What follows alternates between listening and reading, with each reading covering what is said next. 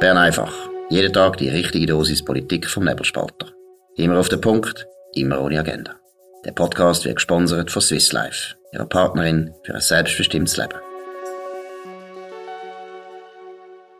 Hier, das ist die Ausgabe vom 18. Februar 2022. Dominik Feusi und Markus Somm.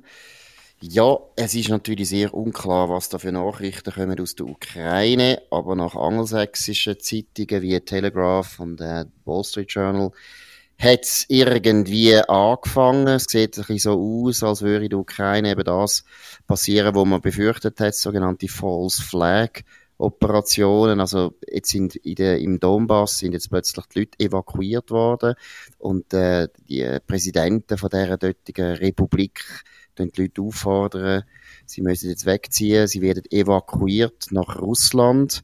Also es wird so da, als würde die Ukraine angreifen. Selbstverständlich tut natürlich die Ukraine das dementieren. Man kann Filme anschauen, da beim Telegraph zum Beispiel, Twitter-Meldungen aus dem Donbass, wo man sieht, wie jetzt, oder gehört vor allem, wie die Sirenen erschallen in, den, in diesen Städten. Also, wir können wissen nicht mehr, wir haben es jetzt einfach mal melden, weil das ist die absolute Aktualität. Vielleicht ist es ja gar nichts und ist bald wieder ruhig, aber zur Zeit sieht das nicht so gut aus.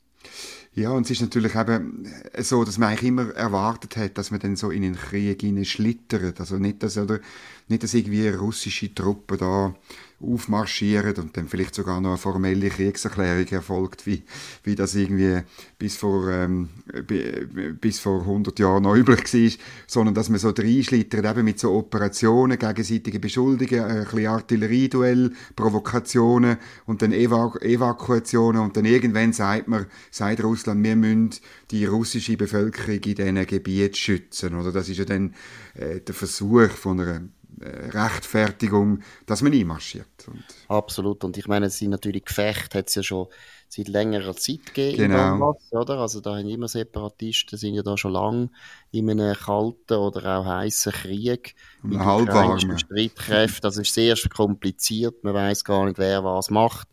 Aber es sieht auf jeden Fall nicht gut aus. Wir wissen jetzt auch nicht mehr, aber das ist jetzt mal wichtig, dass wir das mal noch äh, gemolden haben. Eine schlechte Nachricht zum Auftakt vom Wochenende.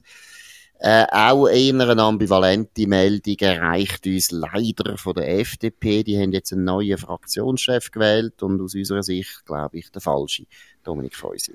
Ja, es war ganz knapp gewesen. Es hat ja Auseinandersetzung gegeben zwischen dem Olivier Feller äh, aus der Watt und dem Damien Gauthier in Neuenburg. Äh, der Damien Gauthier hat gemäß der Medienmitteilung 19 Stimmen gemacht, Olivier Feller 18 Stimmen. Das bedeutet auch, dass äh, ein schöner Teil von der FDP-Fraktion äh, gar nicht mehr da war. Ähm, und, und abgestimmt hat, was ein bisschen problematisch ist, wenn, wenn es nur ein, ein Stimme Unterschied äh, macht. Irgendwie hat man das Gefühl, das ist nicht richtig gut gelaufen. Ähm, ja, und es ist an sich bekannt gewesen, äh, oder man hat da in Bern immer wieder gesagt, dass der äh, Wunschkandidat vom Präsident, vom Neuen, vom Thierry Burkhardt, eigentlich der Olivier Feller ist, weil er äh, ausgleichend ist. Beim Damien Gauthier ist halt wirklich so, ähm, er hat sich einen Namen gemacht, äh, natürlich im linken Flügel von der FDP. Er ist äh, persönlicher Mitarbeiter vom Didier Burkhalter, ähm, äh, vom unglücklichen Außenminister der Schweiz, der dann das Handtuch geworfen hat, weil er beim Rahmenabkommen nicht weitergekommen ist. Er ist auch jetzt Präsident von der ähm, Delegation beim Europarat und es ist schon ein bisschen problematisch, oder? Jetzt äh, im Generalsekretariat regiert der andere persönliche Mitarbeiter, Jon van Zun. Man kann also fast sagen, die Burkhalter Boys haben die FDP übernommen und das ist eigentlich keine gute Meldung. Also ich glaube auch, das ist dramatisch. Erstens finde ich aber auch dramatisch, dass so ein wichtiger Personalentscheid so knapp ausfällt, weil ein paar Leute auch weg sind. Das ist gar nicht gut. Also das dunkelt mir undiszipliniert, komisch. Das ist das Erste. Und das Zweite ist, ich meine, muss auch mal sagen, für was steht eigentlich der Didier Burkhalter? Wahrscheinlich für eine der grössten Sackgassen, wo die Schweizer Außenpolitik hineingelangt ist in den letzten paar Jahren. Und es hat auch der Partei massiv geschadet, dass der Burghalter aus meiner Sicht äh, den Stein viel zu weit geworfen hat, gegenüber der EU viel zu viel versprochen hat und dann eben das Rahmenabkommen eigentlich chancenlos geblieben ist in der Schweiz und deshalb hat müssen abgebrochen werden. Und es ist auch insofern, äh, wie soll ich sagen, eine, eine bittere Ironie, dass der Präsident, der Thierry Burkhardt, hat sich ja meiner Meinung nach völlig zu Recht gegen das Rahmenabkommen ausgesprochen, hat sich damit aber auch profiliert, hat sich eindeutig damit auch als Präsident empfohlen, bei sehr vielen Leuten in der FDP. Und ja, Dunkel mir jetzt personalpolitisch ist das nicht so eine wahnsinnig gute Ausgangslage, dass man jetzt da gerade im Generalsekretariat und gerade noch in der Fraktion zwei Leute hat, die eigentlich einem von der grössten freisinnigen Verlierer von den letzten 30 Jahren zudient haben. Das ist nicht unbedingt ein Leistungsausweis, wo man stolz darauf sein kann. Ja, vielleicht ein paar Eindrücke, was der Damien Gauthier so macht. Also er fragt zum Beispiel den Bundesrat nach der Weltraumpolitik. Er fragt den Bundesrat ja, darf, nach... ich das, darf ich das schnell geniessen? Weltraumpolitik von ja. der Schweiz? Ja, also, die Wettbewerbsfähigkeit... Haben wir Raumschiff? Haben wir Raumschiff? jetzt, jetzt Neuenburg wahrscheinlich schon. Die Wettbewerbsfähigkeit der Schweiz sichern und Engagement für eine Politik des Friedens und der Nachhaltigkeit ist der Untertitel von dem Postulat. Dann ganz schön finde ich ähm, Covid-19, die Rolle des Bundes bei der Belüftung von geschlossenen Räumen, da hat er sich interessiert. Ah, gut, ja. Gut. Ähm, ja. Tragen von Masken in Innenräumen hat ihn interessiert. Klima- und Überschwemmungen, stärkere Rolle des Bundes und eine neue Jura-Gewässerkorrektion. Das ist, man muss ja immer auch etwas noch ein bisschen für den lokalen Stamm machen. Ähm, ja, dann äh, Umsetzung von der Strategie Nachhaltige Entwicklung 2030 vom Bundesrat äh, erinnern. Das ist eine, äh, äh, eine, eine Strategie von der UNO, wo eher problematisch ist, weil sie letztlich an der Politik vorbeigeht und eine sogenannte Sektoralpolitik, die quer durch die Bundesverwaltung gemacht wird, angestoßen hat, ohne jedes Absegnen vom Parlament oder eine entsprechende Rechtsgrundlage. Da muss man eigentlich als Liberalen eher kritisch schauen. Es sind 17 Ziele drin, mit insgesamt, glaube ich, 100 52, 55 irgendwo dort umeinander Massnahmen. Da geht es also insbesondere auch äh, um die Kontrolle von unserem Leben, was wir essen, wie schnell wir fahren und so weiter müssen wir ein bisschen komisch sehen. Dann irgendwie eine ganz lustige Anfrage. Die Warnlichter auf den Seen haben zwar etwas Schönes, doch braucht es sie noch. Immerhin etwas abschaffen. Das mhm, spricht das für gut, ihn. Ja. Die Regulierung loben. auf dem See. Das genau. Sehr Bravo, die Regulierung auf dem Neuenburger See. Sehr gut. Nachdem die Weltraumflotte gelandet ist, können wir das äh, abschaffen. Gut. Genau. Und er setzt sich ein, dass auch homosexuelle Männer dürfen ähm, Blut spenden äh, also okay. es ist ja so, dass es auch, auch bei uns dürfen sie es ja, einfach, es wird dann nicht verwendet und das findet man findet er diskriminierend. Dann ähm, kümmert er sich um Radio und Kampagnen des BAG, das ist wieder etwas Positives, eben, dass man da sehr viel Geld ausgibt. Und was noch vielleicht als Abschluss ähm, dass er sich sehr darum kümmert, äh, rätoromanisch Kenntnisse der Parlamentarierinnen und Parlamentarier verbessern. Das ist so ein ein Querschnitt. Ein, äh, überhaupt nicht vollständig. Er findet alle die, die Vorstöße findet man unter parlament.ch, wer sich ein eigenes Bild machen und meiner, meiner Auswahl, die jetzt ein bisschen zufällig erfolgt ist, nicht vertraut. Äh, schaut den Damien Gauthier an. Gut, aber es ist eine Tragödie für den Freisinn. Neuenburg hat einen der linksten Freisinnigen Parteien überhaupt, äh, ist äh, grundsätzlich ein sehr linker Kanton. Die welschen Freisinnigen sind sowieso schon ein ziemlich grosser Tick linker als der Deutschschweizer Freisinn.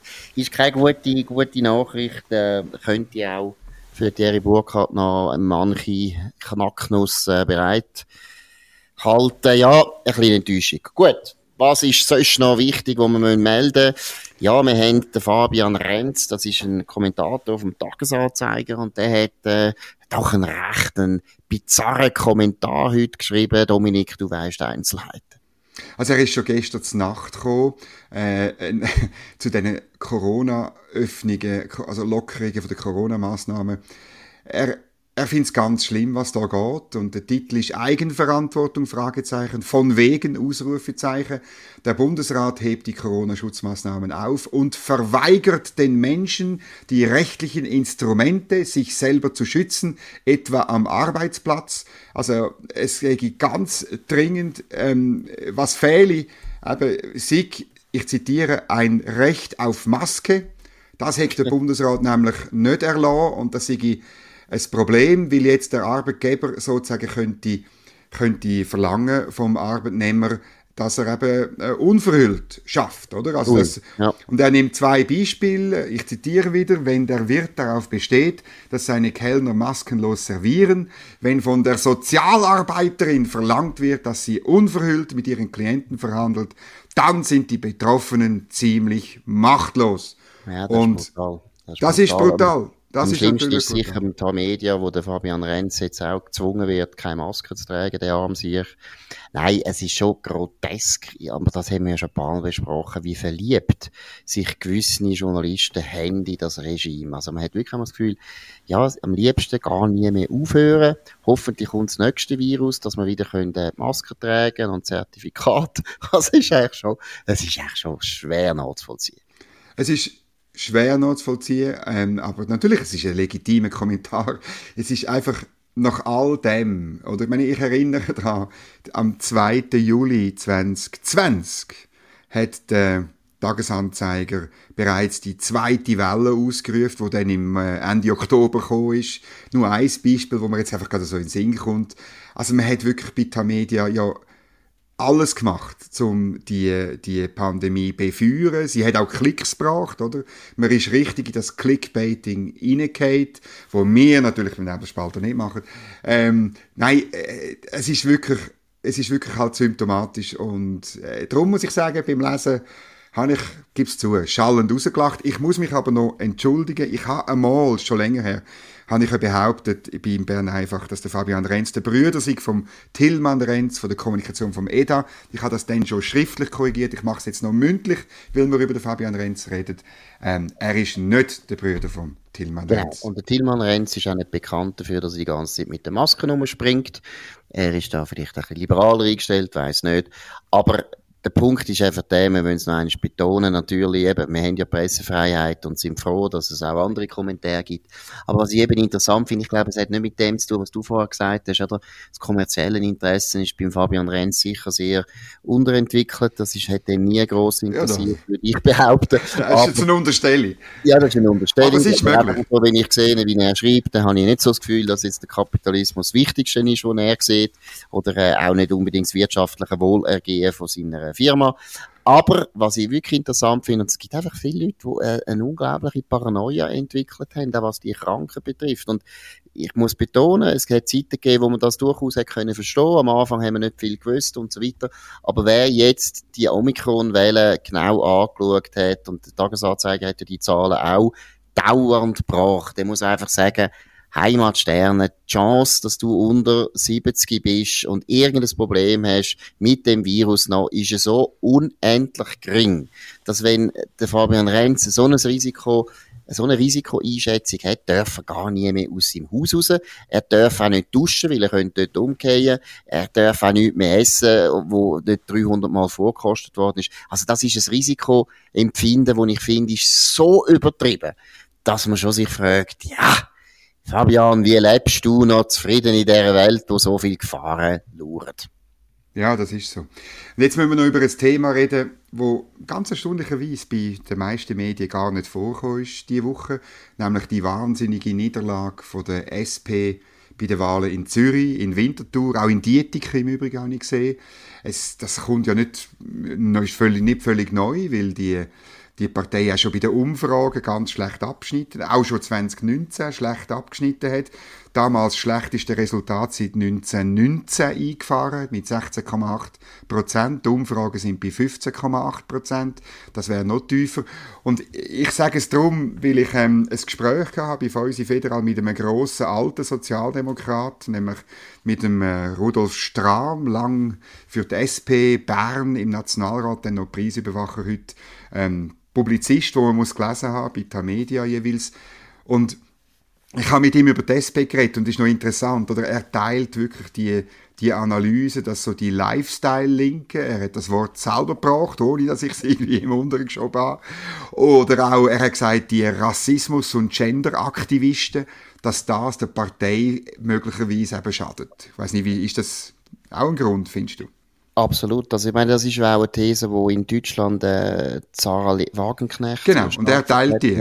Und das ist meiner Meinung nach sehr eine interessante Analyse. In Deutschland sicher noch ein größeres Problem für die SPD, weil dort natürlich schon viel mehr Leute noch wirklich Arbeiter sind, die in dieser Partei gewesen sind. Und es gibt auch noch viel mehr deutsche Arbeiter. In der Schweiz sind sehr viele von den Leuten, die man heute als Arbeiter oder Arbeiterinnen bezeichnen, sind Ausländer, die nicht stimmen und nicht wählen können. Aber Trotzdem glaube ich auch, du hast völlig recht, oder? Die Lifestyle-Linken ist ein Problem für die SP Schweiz. Und zwar ist es vor allem auch ein Problem, weil ich glaube, dass viele von denen eigentlich immer mehr Grün wählen. Also ich glaube, die SP verliert genau aus dem Grund eigentlich auf beide Seiten. Sie hat einerseits eben die Lifestyle-Linken, wo sie zwar immer noch probiert zu pflegen, aber wo eigentlich eben ein heißer Lauf ist, oder? Weil ich glaube, die fühlen sich fast besser aufgehoben nachher bei den Grünen. Das heißt, das erklärt ein bisschen, warum das auch in der Stadt Zürich, wo sehr viel Lifestyle-Linke leben, die SP so eingeschaut hat. Und gleichzeitig glaube ich, dass sie am rechten Rand verloren haben und weiter verlieren, weil sie einfach für eben einfache Leute eigentlich immer weniger wählbar werden. Ich habe nur eins Beispiel ist mir noch aufgefallen, Thun. Äh, Kanton Bern, da haben wir auch schon drüber geredet, hat ja die Motorfahrzeugsteuer abgelehnt, die Erhöhung. Und es ist so im Kanton Bern, die grösseren Gemeinden, insbesondere natürlich Bern, aber auch Biel, Königs, das sind alles Hochburgen von der rot-grünen Dominanz. Die haben natürlich zugestimmt, die haben das wollen, die Erhöhung, weil es ist klimapolitisch wichtig aus ihrer Sicht. Tun aber, wo traditionell eigentlich immer starke re sogenannte rechte Sozialdemokratie mhm. daheim ist, weil es da viele Arbeiter gegeben hat in der Rüstungsindustrie. Ja. Und die nehme ich an, die gibt's ja immer noch. Und vor allem sind die natürlich als Pensionierte, so, ja. als Pensionierte genau. immer noch in Thun. Die, also Thun selber hat das abgelehnt, die Erhöhung, was auch wieder sehr interessant ist. Also ich, ja, ich glaube, der, der Rudolf Schramm liegt da sehr richtig. Der Schramm hat ja immer eine gute Nase gehabt, finde ich, für, äh, für Entwicklungen innerhalb von der SP. Er ist ja auch einer von denen gewesen, der früher gemerkt hat, dass die Personenfreizügigkeit eben für viele Wähler von der SP, wo eben ein bisschen aus dem einfacheren Milieu kommen, ein Problem ist. Und das, das würde ich jetzt auch sagen, wo wir über das Rahmenabkommen diskutiert haben, hat sich dort gezeigt, Stram ist ja absolut gegen das Rahmenabkommen gewesen, genau aus dem Grund. Und Pierre-Yves Meyer, der Präsident vom Gewerkschaftsbund, genau auch aus dem gleichen Grund, weil Personenfreizügigkeit ist etwas, wo natürlich für einfache Leute, die vielleicht die SP gerne wählen, schon ein Problem ist. Ja, das ist natürlich so argumentiert er. Das Gespräch ist übrigens heute Abend, also Freitagabend ab der Viertel von sechs auf nebelspalter.ch ähm, kann man das anschauen oder man kann es auf allen gängigen Podcast-Portalen ebenfalls hören und abonnieren. Ähm, ich würde es ein bisschen noch differenzieren. Also weißt die, die, die, die die eigentlichen Aktivisten, Klimaaktivisten, Rassismus, Gender, LGBTQI plus irgendetwas Aktivisten, oder die, die gehen vielleicht eher zu den Grünen, oder, oder, oder auch wegen der Themenkonjunktur. Dort verliert die SP Leute. Und die, die über den Aktivismus, wo sie der SP ja auch gibt, oder, ähm, ein bisschen äh, verwirrt, verstört oder abgeschreckt sind, die gehen vielleicht, wenn es eher der Lifestyle-Linke sind, zu den Grünliberalen, vielleicht aber auch zur Mitte. Also in Zürich hat die Mitte auch Leute wieder angesprochen, vielleicht eher ein bisschen ältere Leute und so. Das ist interessant, das sieht auch der Rudi Stramer so. Und ich, ich finde mhm. das noch, noch interessant, wie er das halt zeigt. Und sein, sein Hauptargument ist die deutschen Wahlen. Mhm. Oder wenn du dich erinnerst, meine, die SPD hat insbesondere gewonnen, weil die aktivistischen Kreise, die Jusos, die, die, die, äh, die Gruppen, während dem Wahlkampf einfach aufs Maul gehockt sind. Und zwar ganz Absolut. brutal. Oder? Der, der, der, Kevin Kühner, der, der sehr radikale äh, kommunistische Chef von der JUSO, hat einfach nichts mehr gesagt, oder etwa vier Monate lang. Und äh, der Sieg von der SPD ist ja nur knapp gewesen. Also ich meine, es hat nicht viel, wenn die irgendwie eine grosse Kampagne gefahren wären, oder, dann wäre es ziemlich sicher nicht so rausgekommen. Und der Rudolf Strahm fragt sich, ob echt die SP Schweiz ähm, sich ähnlich, ähnliche Überlegungen macht und eine ähnliche Analyse macht. Er kann dann aber leider die Frage nicht beantworten. Es ist einfach ein Problem, glaube ich, jetzt, man darf es natürlich sicher nicht überschätzen. Wir haben jetzt ein paar Ergebnisse gehabt in den Städten. 4% ist schon viel, also das ist ja, ja. auch angeschaut jetzt vom Wähleranteil, wo es haben, ist das etwa jeder achte Wähler ist noch jemand anders eingegangen bei der SP Zürich zum Beispiel. Und ich glaube auch, du hast völlig recht, sie blühten eigentlich auf alle Seiten aus, oder? Sie verlieren die Leute an die Grünliberalen wegen dem Euro wegen dem Eurokurs, oder? Also sehr viele Leute sind ja da ein bisschen verstört und haben das Gefühl, eben, das Rahmenabkommen ist ja auch von der SP, äh, natürlich auf Druck von der Gewerkschaften auch abgelehnt worden. Das haben viele Leute, die sehr EU-freundlich sind, natürlich nicht gutiert. Die gehen zu den Grünliberalen. Dann haben wir geredet über die, die eben zu den Grünen gehen. Und dann haben wir noch den letzten Rest von der ganz traditionellen Sozialdemokraten und die verlieren es. Ja, da haben sie meiner Meinung nach natürlich schon sehr viel verloren. Da hat eigentlich die SVP wahrscheinlich alles aufgesogen, was sie je gegeben hat. Aber im Welschland, und deshalb ist da der Meier ein bisschen eine andere, hat eine andere Sensibilität, ist noch viel stärker. Dort sind die noch recht stark. Mhm. Das ist natürlich so. Gut. Ja gut, also, wir schauen mal, wie das weitergeht, aber grundsätzlich haben wir das Gefühl, SP ja, auch FDP vielleicht äh, bei der Personalpolitik ab und zu ein bisschen sorgfältiger, ist nicht so, ist nicht so gut, was wir da jetzt heute gehört haben, aber wir bleiben dran. Das ist Bern einfach vom 18. Februar 2022. Dominik Freusi und Markus Somm. Danke für die Aufmerksamkeit. Wir wünschen ein sehr gutes Wochenende. Wir wünschen auch, dass es Frieden bleibt, friedlich bleibt in Osteuropa. Die Chancen sehen nicht so wahnsinnig gut aus. Wir werden das beobachten. Und wir hören uns wieder auf dem gleichen Kanal zur gleichen Zeit. Danke und schönen Abend. Das war Bern einfach, immer auf den Punkt, immer ohne Agenda. Gesponsert von Swiss Life, ihrer Partnerin für ein selbstbestimmtes Leben.